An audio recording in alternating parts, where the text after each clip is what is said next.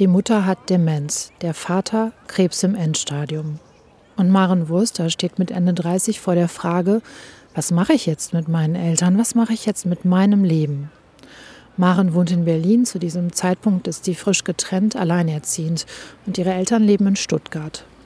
Sie holt sie nach Berlin in ein Pflegeheim und schreibt über das, was sie erlebt hat, ein Buch. Papa stirbt, Mama auch. Es ist kein Buch über den Tod, es ist ein Buch über den Weg dahin, über die Pflege der Eltern, Verzweiflung, schöne Erinnerungen. Und als der Vater gestorben ist, tut sie etwas, was heute kaum noch jemand kennt. Sie hält Totenwache. Drei Tage bleibt sie an seiner Seite im Pflegeheim. Und was sie in diesen drei Tagen macht und was sie über die Totenwache, den Tod und unseren Umgang damit gelernt hat, erzählt sie hier in dieser Folge. Denn auch über die Totenwache hat sie ein Buch geschrieben. Herzlich willkommen zu einer neuen Folge von Troststoff mit Maren Wurster und Winnie Hescher. Troststoff, ein Literaturpodcast. Geschichten über Tod, Trauer und Trost.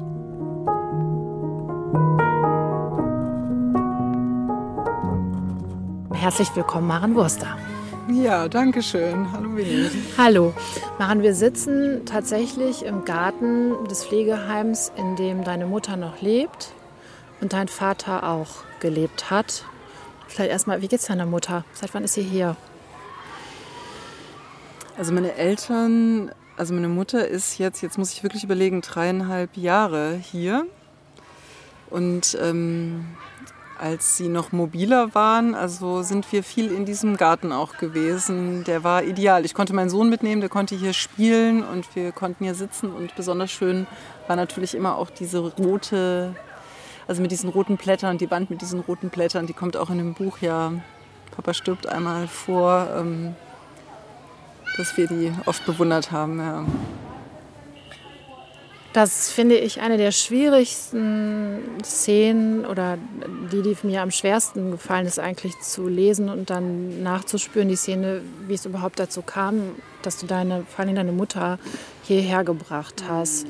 Ähm, du zeichnest in deinem Buch so einen langsamen Verfall nach, wo dir das aufgefallen ist. Und irgendwann ging es aber nicht mehr. Was ging nicht mehr? Woran hast du gemerkt, jetzt muss ich was tun? Es ist mir immer schwer gefallen, also auch schwer gefallen, das zu erzählen, aber ich habe beobachtet aus der Distanz, dass meine Eltern im Grunde genommen verwahrlosen. Meine Mutter war die, die den Laden quasi zusammengehalten hat, ähm, die den Haushalt gemacht hat, also eigentlich eine ganz klassische Rollenverteilung, die auch die sozialen Kontakte viel stärker gepflegt hat als mein Vater. Und mit dem, ja, mit der Demenz und mit dem Verfall konnte sie das nicht mehr und mein Vater von dem ich glaube, dass er zu dem Zeitpunkt auch schon krank war und von seinem Wesen auch eher labil, ähm, labil ist, äh, konnte das nicht auffangen und übernehmen. Und ich hatte immer das Gefühl, wenn ich jetzt nicht handle, werde ich irgendwann gezwungen werden zu handeln. Also ich werde irgendwann einen Anruf bekommen, weil was ganz Schlimmes passiert ist und dann muss ich sowieso eine Entscheidung treffen. Und aus diesem Moment heraus kam der Gedanke, ähm, eine Entscheidung zu treffen oder eine Wahl zu treffen aus der Kraft heraus sozusagen, nicht aus dem Notfall. Und das war ja eine Entscheidung oder eine Wahl auch gegen die, den Willen meiner Mutter, ja, die eben nicht diese Situation so gesehen hat oder auch nicht so erfassen konnte, wie ich sie erfassen konnte. Und mein Vater hat zwar irgendwie Ja gesagt, aber es war eher so ein ja, mach mal, ich kann nicht. Also er hat quasi die Verantwortung dann im Grunde genommen eigentlich auch auf meine Schultern so gelegt. Und meine Eltern hatten hier ja glückliche Jahre. Wenn das nicht so gewesen wäre, weiß ich nicht, wie ich im Nachhinein jetzt auf diese Entscheidung blicken würde. Aber als ich das damals gemacht habe, sie hierher zu bringen und dann bin ich ja wirklich auch weggerannt. Also sie hat ähm, geweint und geschrien und versucht, sich an mir festzuhalten, weil im Moment, also ich habe sie mit einer Lüge hierher geholt, gesagt, sie würde mich in Berlin besuchen, weil mein Vater ins Krankenhaus äh, käme, was stimmte, aber nicht, dass sie mich nur in Berlin besucht, sondern dass ich sie ins Pflegeheim bringe. Und als sie das realisiert hat, dass sie nicht jetzt in der Pension kommt, sondern in irgendeine Einrichtung, die ihr Angst auch gemacht hat, natürlich durch die vielen Menschen, die eben da lediert auch waren oder im Bett lagen, Und sie versucht hat und wusste, ich bin jetzt der einzige Weg, da nochmal wieder rauszukommen. Und da sagte die Heimleiterin zu mir, ähm, gehen Sie jetzt. So. Und dann habe ich mich umgedreht und bin gegangen und bin da tatsächlich gerannt. Und also ich weiß noch, als ich auf der Straße stand, dachte ich, das ist so brutal. Also das lastet so sehr auf meinem Herzen. Das kann ich nie wieder gut machen. Also das ist, ich habe so gehadert auch damit. Und ähm, erst durch die Zeit, also mein Vater kam ja dann zwei oder drei Wochen später auch hierher direkt aus dem Krankenhaus. Das war damals aber noch gar nicht absehbar oder es war anders geplant. Und nach einigem Hin und Her hatten sie noch eine gute Zeit hier. Also eben, sie mussten sich nämlich genau um diese Dinge nicht mehr kümmern, weshalb ich sie weggenommen habe. Sie sind versorgt worden, die Pflege ist ihnen abgenommen worden. Es gab auch wieder ein soziales Leben. Und ähm, aus dieser Perspektive heraus konnte ich dann versöhnlicher mit dieser Entscheidung von mir auch umgehen. Aber in diesem Moment, also furchtbar. Man muss ja auch rekapitulieren, du warst damals selber junge Mutter, bist immer noch eine junge Mutter, aber warst ja Frischmama geworden und deine Eltern lebten eigentlich in Stuttgart. Und du bist das einzige Kind. Also du ja. hast tatsächlich für die ganze Familie, für euch alle drei diese Entscheidung getroffen und das durchgezogen. Gab es irgendwann den Punkt, wo du gemerkt hast, deine Eltern sind jetzt damit auch versöhnt oder haben sie dir das mal gesagt? Oder hat sich das dann einfach irgendwann ergeben, dadurch, dass das Leben hier lief, dass es sich dann auch in Ordnung anfühlte? Ja, also mein Vater hat mir das gesagt. Und das war schon gut. Also er hat sich auch bedankt und ähm, Für meine Mutter war es so in dem Moment, in dem sie dann wieder mit meinem Vater zusammenlebt. Und das ist ja eine interessante Erfahrung, dass ähm, in der Demenz, glaube ich, am Schluss eigentlich der persönliche Bezug der wichtigste ist und gar nicht mehr so sehr der örtliche Bezug. Ähm, hat sie schon wieder zu ein Zuhause gefunden. Sie hat lange Zeit gedacht, ähm, sie würden in einem Hotel leben, was ich wirklich toll fand. Dass sie, ähm, was für die Einrichtung spricht. Auch, ja, oder? was für die Einrichtung spricht. Und dann hat sie wieder Kaffee bestellt und ähm, also sie hatte so oft lange Zeit, glaube ich, das Gefühl, mit meinem Vater hier im Urlaub zu sein, was ja ein gutes Gefühl, gutes Gefühl ist. Und nein, mein Vater hat sich bedankt dafür, dass ich das getan habe. Und genau, wie du sagst, also ich war in Berlin und sie lebten in der Nähe von Stuttgart und das wäre logistisch überhaupt nicht möglich gewesen. Und ich will diese zwei Jahre, die ich dann mit meinem Vater oder diese dreieinhalb Jahre, die ich ja jetzt mit meiner Mutter hier habe, ähm, nicht missen. Ich war viel hier. Ich war auch viel mit meinem Sohn hier und er hat seine Großeltern erlebt und sie haben ihn erlebt. Und das hätten wir alles ja nicht gehabt. Und trotzdem entscheiden sich ja viele Menschen so. Berlin, Stuttgart, die würden sagen, gut, dann ähm, suche ich da eine Einrichtung. Ähm, und dann komme ich alle sechs, acht oder zehn Wochen und würden äh, aus der Distanz heraus ähm, die Eltern betreuen. Und ohne das beurteilen zu wollen, weil das ja jeder für sich selbst entscheiden muss. Aber was hat dich, was war für dich der Punkt, warum du sie in deiner Nähe wissen wolltest? Es waren schon logistische äh, Entscheidungen. Also ich wollte, ich habe gedacht, den Spagat dann immer nach Stuttgart zu fahren mit einem kleinen Kind, den kriege ich überhaupt nicht hin. Und ähm, dadurch, dass sie eben auch gar nicht mehr sozial eingebunden waren, das ging relativ schnell. Also die Freunde und Freundinnen haben versucht, den Kontakt zu halten, aber mein Vater war so schwer dann irgendwann in der Depression, hat sich geschämt, auch für die Krankheit meiner Mutter, auch für den Zustand, in dem sie gelebt haben, dass ich dachte, es ist eigentlich egal, ob sie jetzt da in ihrer Wohnung da unten sitzen oder ob sie hier sitzen. Ähm, und natürlich gibt es diesen Satz, einen alten Baum verpflanzt man nicht. Ähm, aber ich dachte, ich möchte mich hier um sie kümmern. Aber jede andere Konstruktion ist auch gut. Ne? Also ähm, das war, es war tatsächlich, glaube ich, ein logistischer Gedanke, der dann viel später eigentlich erst dazu wurde, dass ich das als einen großen Reichtum empfunden habe, auch sie noch mal so nah hier zu haben. Und gerade bei meinem Vater war das ja gar nicht absehbar, dass es noch so eine lange Zeit sein würde. Ja. Also wir haben ja doch noch dann zwei Jahre gehabt. Ja. Du schilderst das in beiden Büchern ja ähm, mit dem medizinischen Fachlatein, mit dem die Ärzte dir begegnen und dir eigentlich niemand sagt, bis du dann den Hausarzt fragst, wie lange geht denn das jetzt noch? Wie lange hat mein Vater denn noch? Ne? Wie hast du diese ganzen medizinischen Diagnosen, die da auf dich eingestürmt sind, ähm, empfunden, das Verhalten der Ärzte damals? Das Buch ist schon eine Kritik auch an diesem System und auch an dieser Sprache, die mir erschien wie etwas, hinter dem man sich versteckt. Oder auch die Statistiken, die Tumorboarde, die angeführt worden werden. Und ähm, ich habe mich sehr einsam gefühlt, weil es hat lange gedauert, bis wir Ärzte gefunden haben und Ärztinnen, die klar gesprochen haben. Also es gab dann hier in einem Krankenhaus dann mal einen Palliativmediziner, der ganz ehrlich und offen mit uns gesprochen hat, mit meinem Vater und mir. Und hier im Pflegeheim gab es eben auch einen Palliativmediziner, der ihn dann ja begleitet hat und diesen ganzen Prozess auch gestaltet oder mit ihm abgesprochen hat. Ähm, aber zunächst war das wie eine Wand, also eine Wand aus ähm, einem Vokabular, das ich nicht verstanden habe und auch aus Vorgängen, die ich nicht verstanden habe.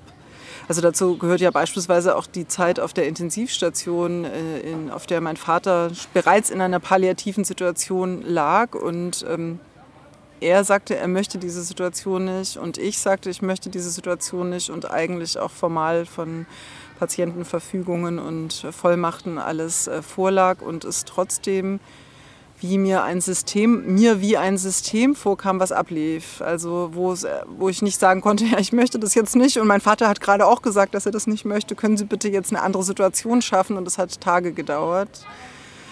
Ähm, Das ist so schade. Also das ist so schade, dass es da einen Mangel an Kommunikation und ähm, gelernter Empathie auch gibt. Ich will das den Menschen gar nicht absprechen. Vielleicht ist das einfach in den Hintergrund geraten durch die Arbeit, durch die Form der Ausbildung. Ich weiß nicht genau, was die Gründe sind. Also insbesondere beobachte ich, dass ja gerade die Palliativmedizin ist, die Medizin auch ist, die den Rest der Medizin oft kritisiert, was das betrifft. Ähm, und eben oft sagt, dann kommen Maschinen und Geräte und Abläufe, wo doch eigentlich das Gespräch erstmal das Allerwichtigste wäre. Und niemand möchte eine Aussage treffen, wie lange jemand noch lebt. Und insbesondere der Hausarzt lag auch daneben, tatsächlich, weil mein Vater noch viel länger lebte. Und trotzdem war das ein sehr wertvoller Moment für mich, weil endlich mal jemand gesagt hat, okay, es geht aufs Ende zu. Also bereiten Sie sich darauf vor, es geht aufs Ende zu. Und das ist ja, was man braucht. Also man braucht ein Gegenüber, um mit dieser ähm, Situationen, in die ich tatsächlich eigentlich so nah zum allerersten Mal in meinem Leben gekommen bin, zurechtzukommen. Ja. Und konntest du dich darauf vorbereiten? ja, ich konnte mich darauf vorbereiten. Das Gute war, dass mein Vater ja auch gehen wollte. Also das hat es mir sehr leicht gemacht und dass er eben kognitiv auf der Höhe war und das auch besprochen werden konnte und auch das zu beobachten, diese Wellen des Gehens. Also er hatte einen ganz großen Wunsch zu gehen, hat mit allen Therapien aufgehört und sie später wieder angefangen. Also diese vielen Möglichkeiten.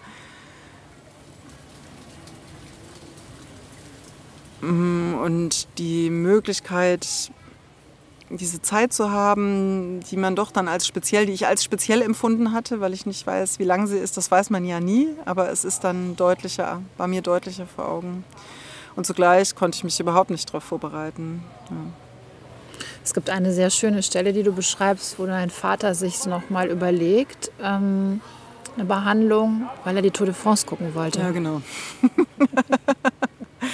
Genau, also ähm, er hat ja wirklich mit allem aufgehört. Also das fand ich eben auch interessant. Ich wusste auch so viel wirklich nicht. Also ich wusste eben zum Beispiel nicht vom Sterbefasten, was eine Option war, die er aber nicht ähm, aufgegriffen hat. Ähm, oder dass man eben zum Beispiel auch sagt, man unterlässt alle Therapien. Also man unterlässt sogar die Thrombosespritzen, man unterlässt den Katheterwechsel.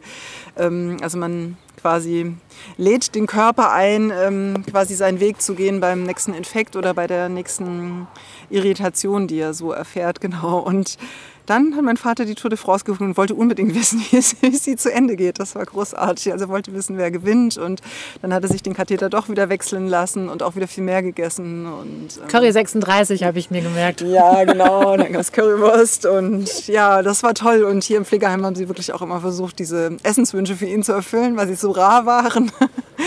Und äh, seine Cola-Vorliebe wurde auch ähm, befriedigt, die so plötzlich entstanden ist. Äh, kalte Cola gab es immer und ja. Du hast eben einmal ähm, von der Scham gesprochen, die dein Vater auch, da rattert einer durch, das macht aber gar nichts, die dein Vater gespürt hat, auch angesichts der Demenz deiner Mutter. Mm, hier, sag ich mal, positiv formuliert kann man ja immer sagen, sind Pflegeheime geschützte Räume. Mm, konnte er die ablegen, oder? Ja. Das war, das war so.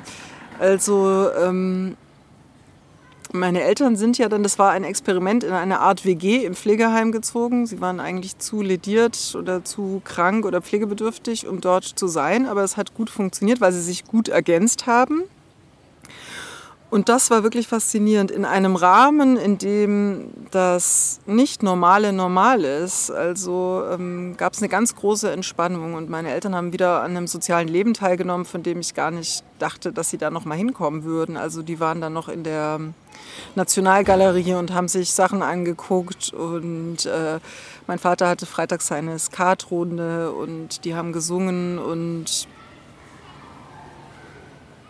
die Scham war weg, ganz genau. Und das hat eine ganz große ähm, Erleichterung auch gebracht. Auch in das Zusammensein von uns als Familie. Dass jemand anderes zum Beispiel diese Pflege auch übernimmt, die dann notwendig ist ab irgendeinem Zeitpunkt. Ja. Andere, aber du auch selbst, ne? Ja. Es dreht sich nochmal um, ne? Die Kind-Elternrolle. Ja. ja, die dreht sich um, genau. Ich kenne das aus eigenem Empfinden, ähm, weil ich lange eine Freundin hatte, die sehr alt geworden ist und die hat sich immer gefreut irgendwann, wenn ich gekommen bin, mm. weil sie gerne mit mir zur Toilette gegangen ist. Und das fand ich am Anfang total schwierig. Also A ist so ein Körper, auch wenn er nur 45 Kilo wiegt, schwer, wenn man den hochheben muss. Mm.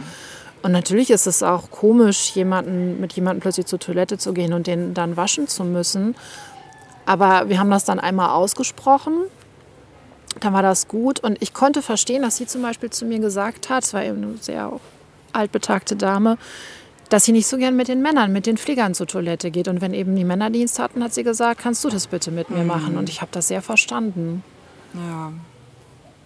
Aber wie toll, dass ihr da so drüber sprechen konntet. Ja. Interessanterweise ist es mir sehr leicht gefallen und meinem Vater auch. Ähm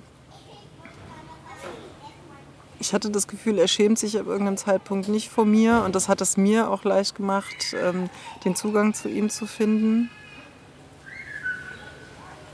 Und es liegt ja auch Heilung in der Berührung tatsächlich. Also es liegt auch Heilung darin, das zu tun, weil man ja sich sehr oder weil ich mich sehr hilflos oft gefühlt habe angesichts der Situation und etwas zu tun für den anderen schön ist und auch die körperliche Berührung ja so wichtig ist.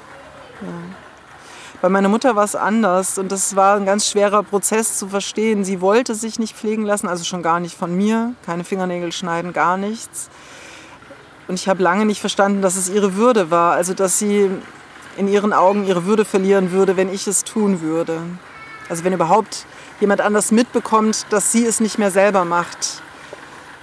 Das ist so banal und mein Vater und ich, wir haben das nicht verstanden und deshalb gab es oft so Stress und im Grunde genommen hätten wir nicht da sein müssen, dann wäre es in Ordnung gewesen. Sie wollte das nicht für uns und es gibt so einen großen Schmerz auch in mir, dass ich das lange nicht verstanden habe, was ihre Motivation war. Ich habe nur den Widerstand gesehen in ihr, der mich selber so widerständig und so wütend gemacht hat. Meine Mutter hat mich oft so wütend gemacht in, ähm, in ihrer Art. Ähm, also das ist wie eine Spiegelung gewesen.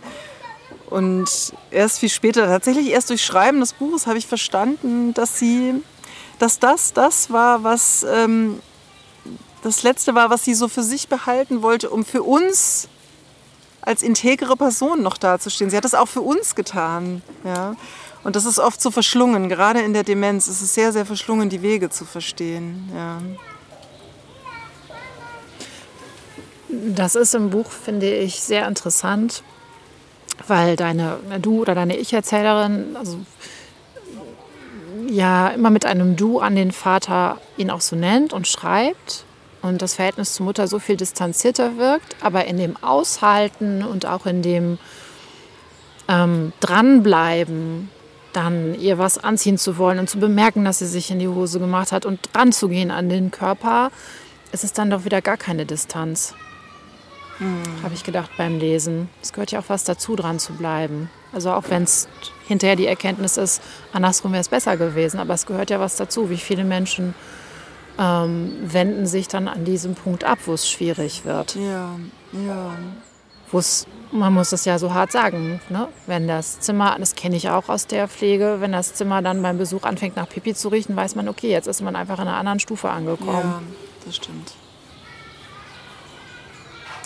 Ich kann manchmal gar nicht sagen, ob es so bewusste Entscheidungen waren. Ich glaube, ich habe sowohl für diese letzten Jahre meiner Eltern als auch für die Totenwache, die ich bei meinem Vater gemacht habe, intuitiv gespürt, dass eine Erfahrung für mich darin liegen könnte, da reinzugehen. Vielleicht liegt es auch in meinem Wesen, die Dinge extrem anzugehen. Also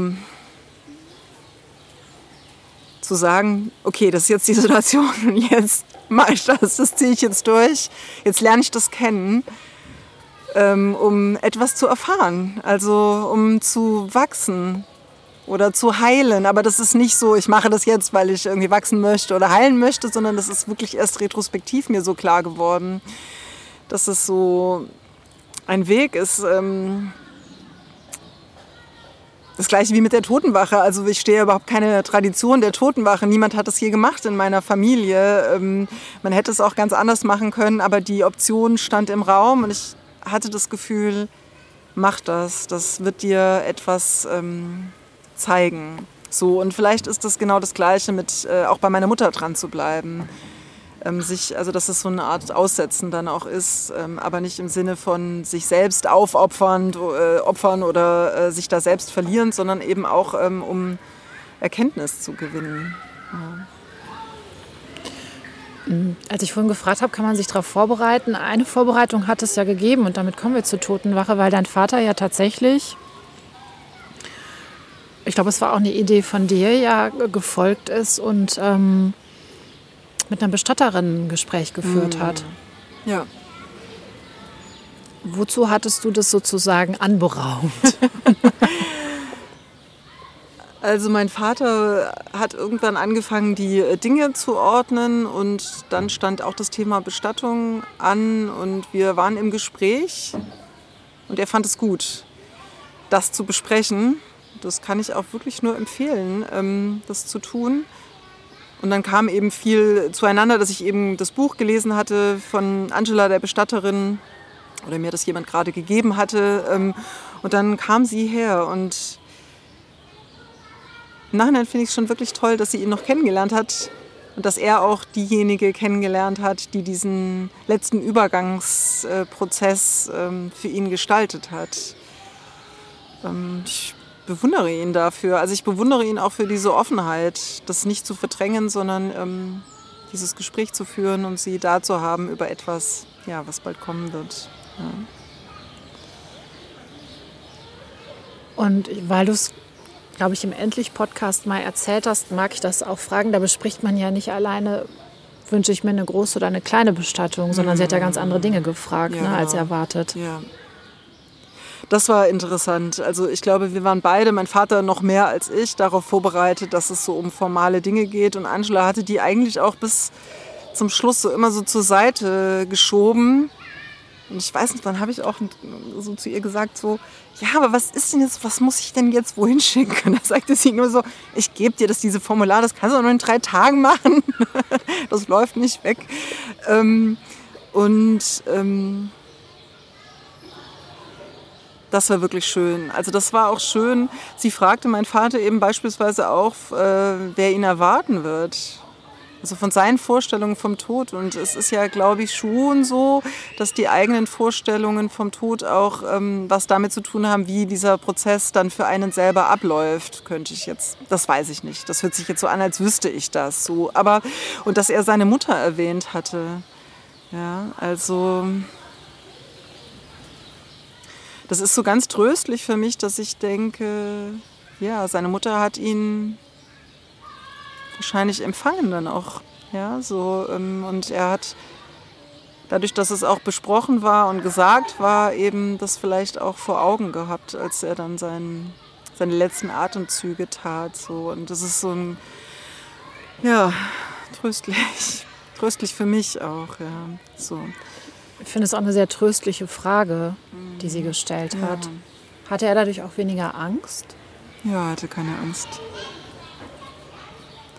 Also er hat, das ist wirklich auch ein großes Geschenk in dieser doch Krisenzeit gewesen.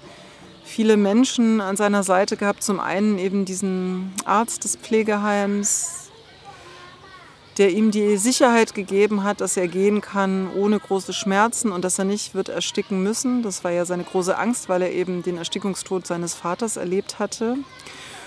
Und ich habe wirklich gesehen, wie er sich rein entspannen konnte. Da ist ein Setting, da sind Menschen, die wissen, dass es darauf zugeht, die wissen, was auch zu tun ist. Also er hatte ja eh schon Morphium bekommen und ähm, dass das noch entsprechend angeglichen werden kann. Das war das eine. Und das andere war eben Angela, die dann die Bestatterin, die eher auch noch diesen spirituellen Aspekt auch so reingebracht hatte durch ihr Gespräch und ihre Fragen und auch indem sie ihm beschrieben hat, wie sie auch diesen Übergang für ihn gestalten würde.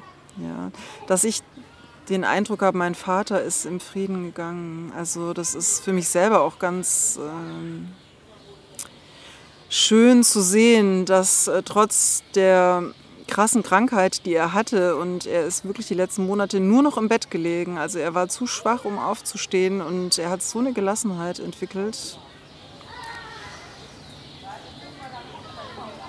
dass er da ganz zufrieden gehen konnte. So, ja. Hat deine Mutter verstanden, dass ihr Mann gestorben ist sofort? Ja, das ist interessant. Also ich habe mich immer gefragt, ob ihr bewusst ist, in was für einer Situation er ist. Und hätte das in den meisten Fällen auch immer verneint oder war sehr, habe sehr gerätselt. Ich habe immer, ich rätsel auch heute noch über sie, aber ich habe sehr gerätselt. Aber es gab eben diesen Moment, als ähm, und da bin ich Angela auch so dankbar, weil sie eben auch meinen Sohn und meine Mutter angesprochen hat. Ich hatte große Hemmungen auch, wie damit umzugehen. Und sie hat eben insbesondere zu meiner Mutter gesagt, sie hat das Recht, das zu erleben. Also ich wollte sie ein wenig schützen wegen der Demenz und der Krankheit. Und da hat sie gesagt, das ist ihr Recht. Sie ist die Frau und sie hat das Recht, auch zu trauern, auf ihre Art zu trauern. Und das war so ein guter und wichtiger Satz. Ja. Und ähm, dann habe ich sie ja genommen und eben ans Totenbett des Vaters, also meines Vaters gebracht. Wir waren beide nicht da, also mein Vater ist ähm, alleine gegangen. Und da gab es einen unglaublich klaren Moment, in dem ich erlebt habe, dass sie alles verstanden hat oder eine sehr große Wahrheit in diesem Moment verstanden hat. Verstanden hat, dass er gestorben ist, mit ihm gesprochen hat, mit mir gesprochen hat und auch die Fähigkeit hatte, mich zu trösten. Was eine Fähigkeit ist, die sie seit Jahren nicht mehr hatte, jetzt empathisch Bezug auf mich in diesem Umfang zu nehmen, wie sie das früher als Mutter konnte. Und da war sie wieder meine Mutter, die mich getröstet hat. Und also das ist wirklich ein magischer Moment, in dem die Dinge dann zusammenkommen und plötzlich auch ihre ganze Kraft und Stärke wieder da war. Es ging dann wieder verloren oder es hat sich wieder verändert. Und ja, das das war ungemein tröstlich auch für mich. Ja, so, ja. Du, das hm, hört man im Buch oder merkt man im Buch, hast damit sehr gehadert, dass du nicht zum Todeszeitpunkt bei deinem Vater ja. warst. Hat sich das gebessert? Ja. Wodurch? So Angela sagte das ja gleich. 80 Prozent aller Menschen gehen allein und die meisten möchten auch alleine gehen. Und sie hat gleich von Anfang an versucht, mir zu erklären, dass es trotzdem noch so einen selbstbestimmten Moment gibt. Und den habe ich später auch verstanden, weil es ist so, mein Vater war dann die letzten Nächte bei meiner Mutter im Zimmer. Und es ist wirklich diese klassische halbe Stunde, von der ja auch andere, glaube ich, erzählen können. Meine Mutter ist gerade zum Frühstück äh, gebracht worden und ich war auf dem Weg und ich hatte es ihm am Abend noch gesagt, dass ich komme. Und ich bin mir ganz sicher, dass er es gehört hat und wusste. Und er hat dann diese halbe Stunde für seine halbe Stunde gewählt. Aber für mich war es, ich habe wirklich gedacht, ich komme zu spät, ich habe versagt. Ich habe auch gedacht, ich habe ihn nicht begleitet, jetzt war er da ganz alleine. Es war auch was Egoistisches darin. Ähm, jetzt habe ich das nicht erlebt. Also diesen letzten Atemzug und wovon ich so viel gelesen und mich vorbereitet hatte und jetzt war ich da gar nicht dabei. Und die Totenwache war insofern sehr gut, weil ich gemerkt habe, ähm, genau, es gibt den letzten Atemzug, es gibt den letzten Herzschlag, aber das Sterben ist ein Übergangsprozess und er ist noch nicht ganz weg gewesen. Es dauert, bis eine Seele geht und ich konnte mich noch verabschieden. Also zum einen habe ich in der ersten Nacht dann wirklich auch von ihm geträumt und da hat er tatsächlich noch mal die Augen aufgemacht im Traum und mich angesehen. Und ich bin ganz sicher, dass das seine Verabschiedung war, so. Und diese ganzen Handlungen, ähm, dieses Waschen und Berühren sind dann auch meine Form noch mal gewesen, diesen Abschied, ihn zu verabschieden. Also genau, im Nachhinein, jetzt bin ich da ganz, ähm, das ist ganz okay so. Das ist so, es, es war wie es war. Aber dieses erste Gefühl war auch ganz schrecklich, so als ich da rein, also als ich diesen Anruf bekommen hatte und ich hatte halt auch noch telefoniert und eben mich um andere Sachen gekümmert und es kam mir wie ein, also wie ein Versagen vor. Es war, ja, also. Ich finde das sehr tröstlich, dass du sagst, dass das ähm, ja nicht nur der eine Augenblick ist, der zählt. Als jetzt meine 103-jährige Freundin, von der ich vorhin erzählt habe, ähm, gestorben ist, hätte ich eigentlich ab morgens um sieben die Tagwache machen sollen. Und ähm, hatte ich abends mit einer ihrer Angehörigen so verabredet. Und dann rief sie mich aber morgens an und sagte, ähm, ja, jetzt ist sie gestorben. Und da war es halb sieben. Und dann habe ich das einer Freundin erzählt und habe so gesagt, ja, dann hat die das so für sich entschieden. Und dann hat meine Freundin gesagt, ja, ja, ihr Katholiken, na, ihr könnt euch das so ganz gut so hindengeln, dass es so für euch passt. Und dann habe ich erst gezuckt und gedacht, hm, also ist das jetzt für mich auch so? Ich war nicht dabei, wäre ich gern dabei gewesen. Wenn jemand so alt wird, dann stellt man sich das ja auch wirklich häufig vor und redet da ja auch drüber. Ähm, und ja, das hatte auch sowas von, ah ja, ich, ich hätte es auch, die Erfahrung hätte ich hätte ich tragen können, hätte ich gemacht, wäre ich bereit zu gewesen. Aber letztendlich ist sie jetzt über so viele Jahre gestorben und ich hatte mich eine Woche vorher verabschiedet und ich hatte mich auch schon unzählige Male verabschiedet, aber gerade in der Woche so richtig gut verabschiedet, dass ich ganz schnell damit versöhnt war, dass ich ähm, nicht dabei war. Was mir aber geholfen hat, und du erzählst es jetzt ja einfach so, ja, ja, dann die Totenwache, ne? das ist ja etwas, was heutzutage kaum noch jemand kennt. Also unsere Großeltern, die kennen das. Unsere Eltern kennen das schon viel weniger. Ich kannte es von einer Freundin meiner Mutter in den Niederlanden, wo jemand zu Hause in der Küche ähm, ihre Freundin aufgebahrt wurde über mehrere Tage und alle zu Besuch kamen.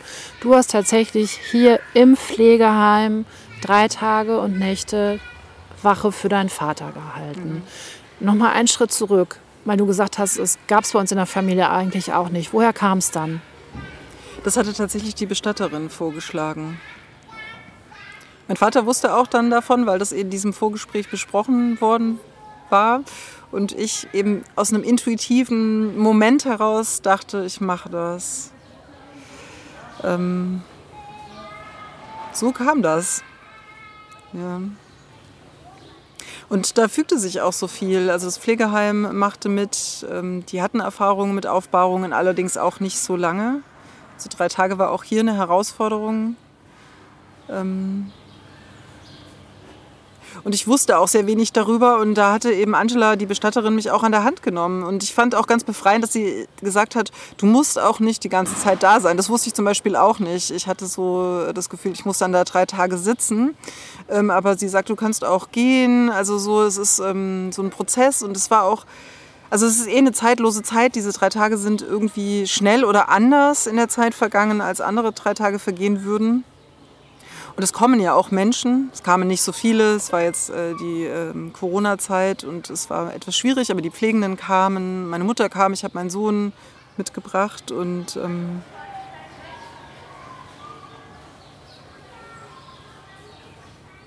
Danach hat einen äh, die, das Leben und die Realität so schnell und man ist so wieder im Modus drin. Aber es ist wie eine zeitlose Zeit, wie eine Phase, die man äh, für sich, wirklich auch für sich und für den Abschied nutzen kann, für die Trauer, die später immer nur so punktuell noch sein kann oder dann in irgendwelche Autofahrten geschoben wird, in denen man laut weint, weil man es sonst nicht tun kann. Normalerweise ist das ja so, was heißt normalerweise, ist auch schon wieder ein blödes Wort. Also ich glaube, so erleben es viele Menschen, wenn jemand in der Familie stirbt, dann geht gleich dieser ganze formale Horror los. Ne, ist das geklärt, wie jemand ähm, bestattet werden möchte, möchte eingestattet werden? Gibt es den Friedhof, gibt es die Stelle schon? Welches Bestattungsunternehmen? Was, wer soll eingeladen werden? Was gibt es zu essen? Trifft man sich noch? Was soll angezogen werden und so weiter? Und das ist, finde ich, mh, mm,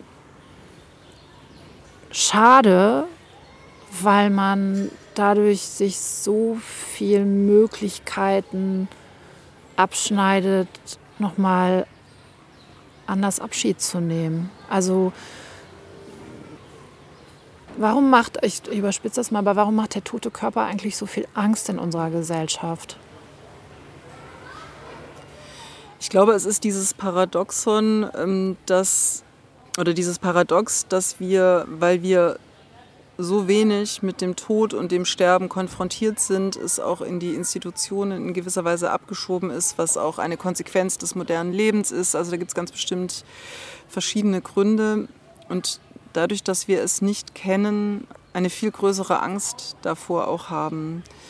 Also Norbert Elias äh, sagt ja, dass es alles, was mit Peinlichkeitsgefühlen äh, und Schamgefühlen verbunden ist im 20. Jahrhundert hinter die Kulissen der Gesellschaft geschoben worden ist. Also da gehört eben die Krankheit dazu, da gehört der Tod dazu und ähm, das stimmt. Also wenn man sich das anguckt, sind es äh, oder auch die Behinderung, denke ich. Also ähm, viele Dinge sind ja in meinem ganzen Leben mir nie entgegengekommen. Also mein Vater war der allererste tote Mensch, den ich gesehen habe. Und ich bin äh, von allen Sterbezimmern oder von allem ferngehalten worden in meinem Leben. Ich habe so viele Sachen nicht erlebt. Ähm, ich habe auch Pflege nicht erlebt. Ähm, als mein Opa von meiner Oma gepflegt worden ist, war ich als Enkelkind nicht mehr bei denen. Ich weiß nicht warum, aber ich habe es nicht erlebt. Ich weiß, dass es Jahre waren, aber ich habe keine Erfahrung daran. So. Und ich glaube, dadurch wird es wie so ein, ähm, so, so ein Ungestüm oder so ein Ungeheuer im Grunde genommen. So, ja. Und ich hatte auch, also ich habe Leichengift. Ich habe mich wirklich, als ich zu meinem Vater ans äh, Bett trat, kurz gefragt, ob ich ihn berühren darf. Ich wusste das nicht. Also ich wusste nicht, darf man eigentlich einen toten Menschen noch berühren? Oder auch, was ist mit den Ausscheidungen so, ja?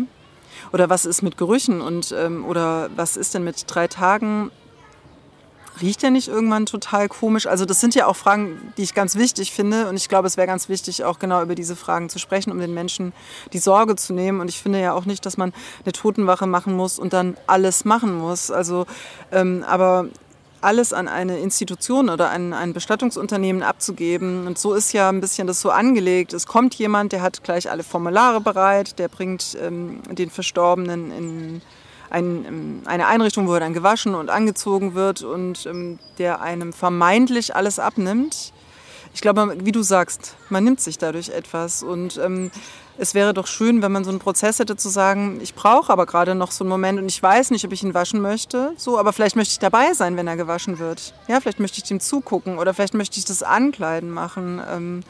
Und ähm, das hatte Angela auch gesagt, also du musst ja nicht drei Tage machen, du kannst ja dann auch mich anrufen und sagen, jetzt reicht's. So, ne? Und das war eine gute, super Freiheit. Also, ja. ähm, und wie du sagst, man ist, oder ich war überfordert, ich denke, alle Menschen sind überfordert in diesem Moment, weil die Gefühle und die Seele ja gar nicht mit dem hinterherkommt, was da gerade Umwälzendes äh, geschieht. Und dann ist man in einem Modus nur noch des äh, Funktionierens. Und es ist ja auch die Frage beispielsweise, das, da beschäftige ich mich auch mit, warum kommen so viele Menschen dann zum Sterben ins Krankenhaus? Es gibt, glaube ich, immer noch diesen Moment, dass man dann den Krankenwagen ruft und denjenigen noch ins Krankenhaus fährt, obwohl 80 Prozent aller Menschen, das wissen wir ja aus Umfragen, gerne zu Hause sterben möchten. Und ich glaube, dass es da sowas wie ein Unwissen gibt, dass man eben Sorge hat, dass die Menschen Sorgen haben, mit einer Situation konfrontiert zu sein, die sie nicht handeln können. Und deshalb finde ich es so wichtig, darüber zu sprechen. Also zum Beispiel auch das Wissen zu haben, das wusste ich auch nicht, dass man ja rechtlich den Anspruch hat auf eine palliative Versorgung zu Hause. Es ist nicht in allen Landstrichen so gut möglich, das muss man dazu sagen, obwohl jeder Mensch das Recht hat. Aber es ist möglich. Also es ist möglich, dass zum Beispiel Pflegepersonal und auch Ärzte nach Hause kommen und gemeinsam diesen Prozess besprechen. Und ähm, Jetzt habe ich sehr viel geredet und versuche den Bogen wieder dahin zu finden zu deiner Frage. Weil ich gefragt hatte, ähm, ob der tote Körper, warum der so viel Angst ja, macht. Weil wir ihn nicht kennen. Und der tote Körper ist ein anderer Körper als der lebende Körper. Er ist ganz kalt, das wusste ich nicht, ganz weiß. Das Blut sammelt sich dann im Rücken. Das war wirklich auch eine unglaublich schöne Erfahrung, diese Wärme. Es gibt noch Wärme im Körper, aber sie sammelt sich. Sie geht in den, sie läuft in den Rumpf, läuft das Leben zurück. Man kann richtig sehen, wie das Leben immer mehr zurückläuft und sich noch so punktuell sammelt. Und ähm, es ist ein anderer Körper und er ist wunderschön. Das ist ein ganz schöner Prozess. Trotzdem fragt frage ich mich oder habe ich mich am Anfang beim Lesen gefragt, drei Tage, das ist, du hast gesagt, das ist eine zeitlose Zeit, aber es ist auch wahnsinnig lang. Was hast du, ähm, was habt ihr, du hast ja gesagt, es sind auch Menschen zu Besuch gekommen, was habt ihr drei Tage lang gemacht? Hm, also, es waren drei Tage und zwei Nächte. Der erste Tag war voll ausgefüllt damit meine Mutter zu meinem Vater zu bringen, meinen Sohn zu holen, dann ihn zu entkleiden, zu waschen, ihn anzuziehen oder ihn, wir haben uns ja für ein Tuch entschieden, ihn in so ein Tuch zu hüllen. Und eben dieses andere Zimmer zu finden, in dem da die Totenwache stattfinden sollte. Und am zweiten Tag kamen eben auch noch mal Menschen, die Frau vom Hospizdienst, die ihn begleitet hat, die Pflegenden, mein Sohn. Ich war dann auch längere Zeit zu Hause. Ich habe mal geduscht und da auch mal geruht und geschlafen. Und ich habe ja auch in der Nacht wirklich extrem gut geschlafen. Ich hatte mir den Wecker gestellt, weil äh, die Bestatterin meinte, zwischen 12 und 1 ist es gut, die Sterbenden zu begleiten, wegen der Geister. Und das habe ich auch gemacht, war sehr müde und war dann da und habe mich dann wieder in so ein kleines Reisebett, das das Pflegeheim mir aufgestellt hatte, gelegt und auch sehr gut geschlafen. Und die Zeit verschwimmt wirklich. Also man ist aus dieser normalen Zeit rausgenommen. Deshalb, ich kriege auch, die, ähm, ich krieg auch die, den Ablauf nicht mehr so ganz zusammen, weil es eigentlich eher wie so eine Phase oder fast wie so ein Traum ist. Ich weiß, dass ich viel mit meinem Vater auch gesprochen habe noch. Oder ich habe auch gesungen, ich habe auch geweint, ähm, viel geweint. Ich hatte so ein kleines Instrument, was man mit den Fingern so betätigen konnte. Das hat einfach von ganz allein schöne Melodien gehabt. Ich habe ziemlich lange damit, glaube ich, äh, gespielt. Und am letzten Tag eben kamen dann doch wieder sehr viele Menschen, auch für die Aussegnung. Die hat die Bestatterin dann vor Ort gemacht, wo man eben nochmal gemeinsam betet und singt und ähm, ihn verabschiedet. Ich denke, keine Totenwache, Totenwache muss so lang sein, aber ich möchte die Menschen ermutigen, sich eine gewisse Zeit zu nehmen, bis sie das Gefühl haben, satt zu sein oder das Gefühl haben, sich auch verabschiedet zu haben so zumindest sich den Moment des Innehaltens zu gönnen. Also für sich und auch für den, der gestorben ist. Weil es ist ein Übergangsprozess und ich glaube, dass es sehr schön ist für die Seele, von der ich glaube, dass sie sich löst und in einen anderen Zustand geht, ähm, zu erleben, dass sie noch so in Ruhe begleitet wird. Ja. Ich habe das im Vorgespräch gesagt, mir hat das ähm, dein Buch sehr geholfen, weil vor einigen Wochen eine 103-jährige Freundin von mir gestorben ist und ich mir dadurch Raum verschaffen konnte, zum Beispiel die Aufträge von denen, die dann an dem Morgen angerufen haben, tatsächlich auch noch auszuführen. Ne? Zu sagen, bitte alle anderen verlasst noch mal den Raum, ich habe hier noch Botschaften zu überbringen. Mhm. Ähm, und das fanden die sehr tröstlich, die dann eben nicht mehr dabei sein konnten ähm, oder an dem Morgen eben nicht kommen konnten. Und ähm, ich hatte eine Aufgabe, das fand ich auch gut. Ähm, und mir hat sehr geholfen, dass du tatsächlich zu deinem Vater auch gesagt hast, du bist jetzt gestorben. Ja? Also in dem ja. Augenblick, ne, weil ein Arzt das feststellt oder wir feststellen, da ist jemand gestorben. Mm, also mir, für mich war das unglaublich wichtig, dadurch nochmal hinterherrufen zu können und zu sagen, jetzt hast du so lange gekämpft Und jetzt ist es wirklich passiert und das war so eine Doppelbotschaft an sie, aber auch an mich. Und deswegen waren diese wenigen Minuten, ähm, hat mir das wirklich durch den Impuls, durch das Buch, weil ich auch Totenwache nicht in der Intensität kannte oder auch noch nie von jemandem so intensiv gehört hatte, war wirklich eine Inspiration an der Stelle und dann auch tröstlich. Deswegen muss ich das jetzt auch einfach nochmal sagen, damit die Menschen das draußen hören, dass man mit jemandem reden kann. Ja, und das war wirklich, das habe ich ihm ganz viel auch gesagt. Du bist jetzt gestorben und das habe ich, wie du sagst, genau, man sagt es sich selbst und man sagt es auch dem Verstorbenen. Ähm, und man sagt es auch in den Raum hinein. So, ja. Und was auch eine interessante Erfahrung war, Gabriele von Arnim beispielsweise hat es in ihrem Buch auch beschrieben. Es gibt dann irgendwann auch den Moment, den hatte ich am Schluss auch, dass ich den Körper meines Vaters gesehen habe und dachte, okay, jetzt ist es die Hülle. Jetzt ist es gut. Jetzt kann er in den Sarg und jetzt kann er unter die Erde oder das kann jetzt, dieser Körper kann jetzt in den Sarg und unter die Erde. Es ist ähm, vollzogen. Und ich weiß, Gabriele von Arnim schreibt es ja in dem Buch so, dass dann ihr Enkelkind, glaube ich, ja irgendwie ins Zimmer geht, also des gestorbenen Mannes. Sie hat ja auch eine Aufbauung gemacht und wieder rauskommt und sagt, Opa ist jetzt weg. Ja, ist weg, so, durchs Fenster weg. Ja, genau.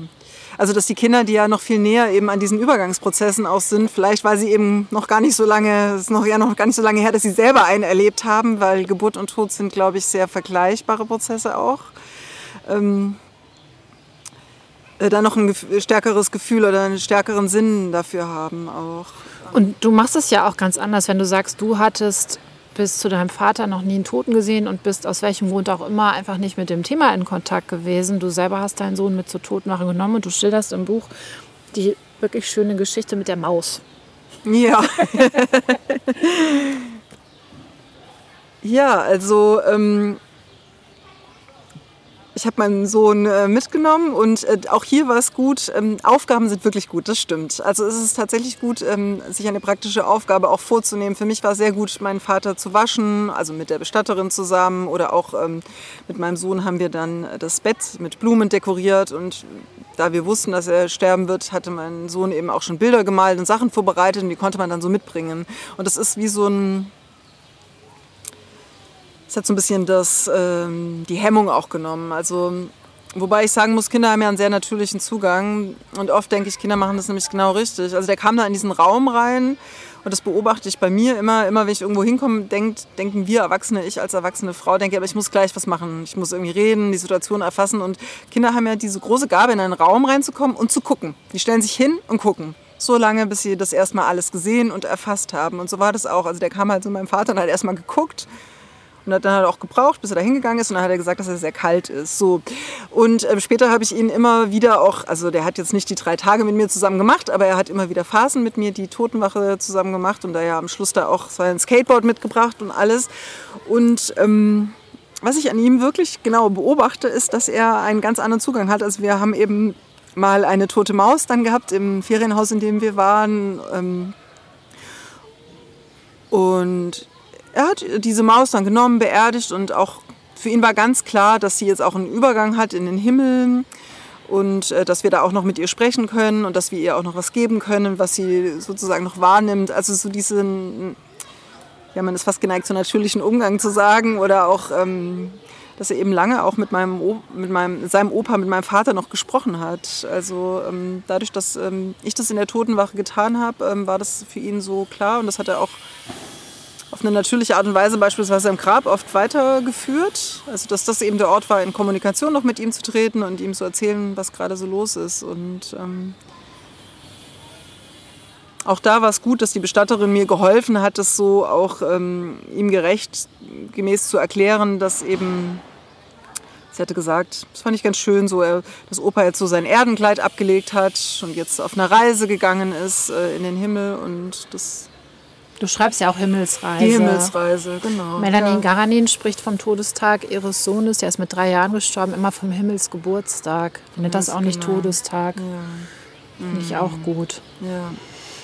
Ist das für dich wichtig, mm, Ist der Friedhof für dich wichtig, um noch mit deinem Vater in Kontakt zu sein? Ja und nein. Der Friedhof ist gut für das Ritual. Ich gehe mit meiner Mutter zum Friedhof und dann singen wir dort und ich spreche mit meinem Vater. Das ist gut. Ich habe aber auch andere Wege gefunden, mit ihm zu sprechen. Ähm, es gibt bestimmte Spaziergänge, in denen ich äh, in Kontakt mit ihm trete oder ihm Dinge erzähle oder ihn auch um Dinge bitte und auch das Gefühl habe, ich brauche den Friedhof nicht, um mit ihm sprechen zu können. So. An sich ist es trotzdem sehr gut, einen diesen Ort zu haben. Ja.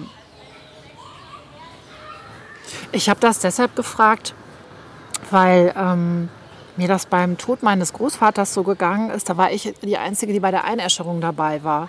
Und da haben die mir damals da unheimlich viel erklärt und auch hinterher die Urne ähm, mit der warmen Asche in die Hand gedrückt.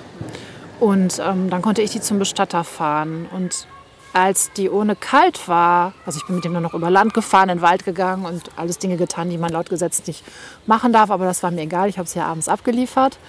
Mm. Und ich hatte so das Gefühl, als sie kalt geworden war, ja, so wie du auch gesagt hast, ja, jetzt ist er weg. Ähm, und deshalb ist für mich da zum Beispiel bei meinem Großvater der Friedhof gar nicht mehr wichtig und bei anderen eben schon sehr. Und ich frage mich immer, woran das, woran das liegt. Mhm. Aber kann ja auch nicht alles ergründen. Oder soll vielleicht auch gar nicht alles ergründen. Ich finde ja ganz gut, ehrlich gesagt, wir gucken immer so ein bisschen bestürzt. Hier ist an der einen Seite ein Spielplatz und hinter uns fangen die Handwerker irgendwie an. Aber weißt du, was ich gut finde? Wir sind mitten in Berlin und deine Mutter lebt hier in einem Pflegeheim. Und das heißt, da ist noch was los. Weißt du, das ja. ist nicht irgendwie abgeschoben raus von den Leuten, sondern das ist hier mittendrin. Und deswegen. Und jetzt kommen die Blätter im Herbst auch noch runter und das ist auch schön. Ja, das stimmt. Ja, das ist so die Frage, das weiß ich auch wirklich nicht so genau. Also hat die Seele noch irgendeinen Bezug zu ihren körperlichen Überresten? Das ist ja, glaube ich, auch ein wenig der Gedanke des Friedhofs, also abgesehen davon einfach einen Ort zu haben, an dem man trauern kann und eine sogenannte Heterotopie auch zu haben, in dem man ja auch weinen kann oder ähm, bestimmte Dinge tun kann, die man eben vielleicht außerhalb dieser, dieser meistens ummauerten oder dieses abgegrenzten Gebiets nicht so gut tun kann. Das frage ich mich auch, ob ähm, es einen bestimmten, also einen bestimmten Kanal im Grunde genommen dort noch mal stärker gibt zu den Verstorbenen. Ja. Also und das ist das, was ich meinte. Also ich glaube, das ist nicht so ein ausschließlicher Kanal. Ich habe das Gefühl, auch anders mit meinem Vater sprechen und in Kontakt treten zu können. Aber vielleicht ist er eben an diesem Ort doch noch mal stärker gegeben, weil es eben den letzten Rest beinhaltet, den dieser Mensch mal ausgemacht hat. So. Ja. Du hast über deine beiden Bücher mal in Interviews gesagt, dass das quasi wie mh, hm, Prozessbegleitung war oder quasi, also ich als Journalistin würde fast sagen Live-Berichterstattung weil du so unmittelbar schreibst, auch im Präsens schreibst. Und mh, mm, ich frage das immer. Meistens finden oder viele Schriftsteller, Schriftstellerinnen finden die Frage, glaube ich, immer zu therapeutisch. Aber ich frage mich immer, die Erfahrung zwischen zwei Buchdeckel gebracht zu haben, es richtig rausgeschrieben zu haben, ob das geholfen hat beim Trauern. Ja. Also der, das Papa stirbt Mama auch Buch hat sehr geholfen zu verstehen, was passiert. Das ist auch ein einmaliger Moment gewesen. Das ist tatsächlich eine Live-Berichterstattung, wenn man so möchte. Also das ist ähm, minimal zeitversetzt geschrieben. Das hätte ich nie wieder so schreiben können später. Ähm, und die Totenwache auch Wobei also die Trauer ja auch wirklich etwas ist, ähm, was nicht zu greifen ist und auch mit so einem Buch nicht äh, nur begrenzt behandelt werden kann, glaube ich. Also ähm, es hilft auf jeden Fall, diese Prozesse zu verstehen.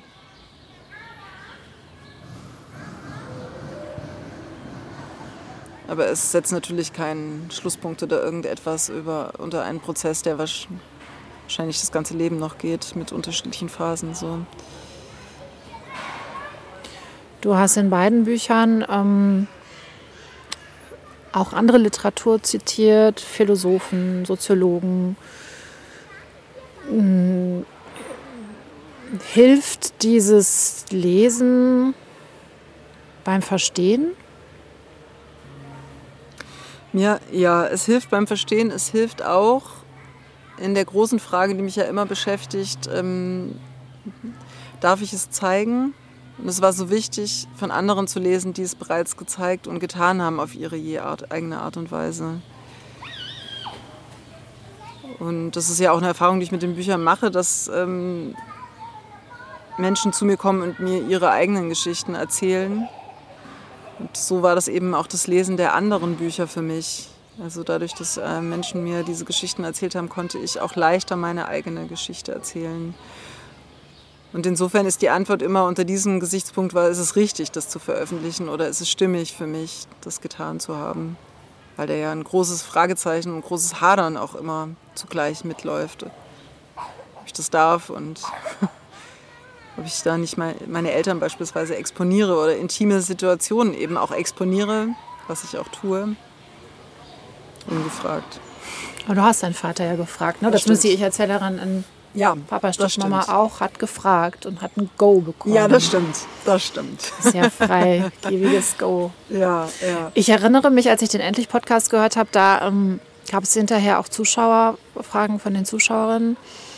Und da hat eine Frau dann auch von dem Tod ihres Mannes erzählt, weil sie gesagt hat, ja, ne, der, der Sohn sei dann irgendwie doch gekommen morgens, weil er das gemerkt habe. Und dann hätten sie auch über die Seele gesprochen. Und ich finde, daran merkt man, was entsteht, wenn, wenn Menschen erzählen, weil mir ist sofort haften geblieben, dass das Kind, der Sohn, gesagt hat, die Seele ist gepunktet. Ja. ja? das fand ich so, man hört auch irgendwie, da war so Stille und dann ging es erst mit dem Gespräch weiter und dann denke ich, ja, das passiert halt eben, wenn wir davor, mhm. wenn wir bereit sind, uns zu exponieren und zu erzählen äh, und zu teilen, dann, ja, was soll dann diese Scham, ne? Also die eigene, natürlich die der Eltern ähm, oder die, über die man schreibt, das können ja auch andere Menschen sein, muss man wahren, aber, aber ich finde, es hilft, ähm, deswegen bin ich dankbar, dass du diese beiden Bücher geschrieben hast und mit mir auch darüber sprichst, ähm, das zu teilen. Da entsteht was. Da entsteht was, auf jeden Fall, ja, ganz genau. Und es ist ja nicht nur so, dass ähm, meine Geschichte, andere Geschichten, ich erinnere mich sehr gut an die, diese Frau und die Erzählung ihres Sohnes. Ähm, andere Geschichten ähm, hervorholt, sondern dass das ja ein wechselseitiger Prozess ist des gegenseitigen Erkennens, auch wenn Menschen ganz unterschiedliche Erfahrungen gemacht haben. Ja. Und da kann man eigentlich auch noch mal was zum Friedhof sagen. Ich finde es so interessant. Ich hatte auch mal ein Gespräch mit der Frau auf dem Friedhof, die ihren Partner auch verloren hatte. Und das war schon einige Jahre her. Und ich sagte, oh, das tut mir leid. Und sie sagte, das sagen nur Menschen auf dem Friedhof. Wenn sie das draußen sagt, sind alle schon so, ist ja schon so lange her. So, ne? Also so dieses, manchmal braucht man diesen Rahmen, in dem man dieses Leid des anderen anerkennt oder versteht, dass der andere noch in Prozessen ist die nicht den Mechanismen unterliegen. Ja, die nicht der Zeiteffizienz unterliegen. Genau, diesem ganzen äh, schnöden Materialismus und dieser Effizienz, du sagst es, die es da draußen sozusagen gibt. Und ich, im Idealfall eröffnen solche Gespräche und Bücher genau das. Ja, und das macht ja, machen die Podcasts und das alles. Ähm, ja. Hast du hm, weniger Angst vor dem Tod bekommen jetzt durch die Begleitung deines Vaters? Ja.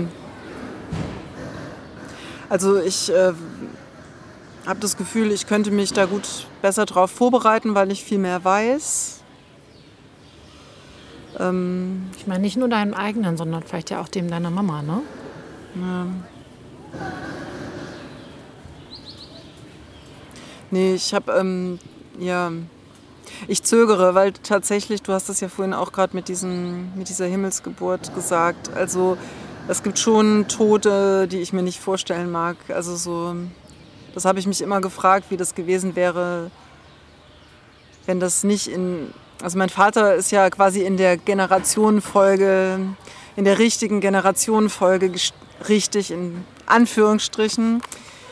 So und äh, da, es gibt Bereiche, die kann ich, da kann ich nicht so richtig hindenken. Also ähm, das ist irgendwie unvorstellbar. So, ja. Insofern kann ich nicht sagen, dass ich da jetzt so einen total entspannten Umgang mit habe, aber mit meinem eigenen Tod, also das sagt sich jetzt so, sage ich jetzt so, ich würde mir auch wünschen, ihn gelassen nehmen zu können. So. Und ich glaube tatsächlich, dass der Glaube an etwas Größeres als das Leben hier auf der Welt mir da auch sehr hilft. Ja. Manchmal denke ich, diese Erfahrung, die ich jetzt auf dieser Welt mache, ich will sie echt nicht missen. So, also schon toll, die gerade alle machen zu können.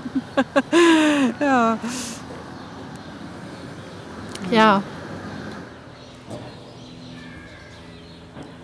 Und schön, dass du sie teilst. Ja. Vielen Dank. Ja, danke dir, dass ich mit dir darüber sprechen darf und durfte.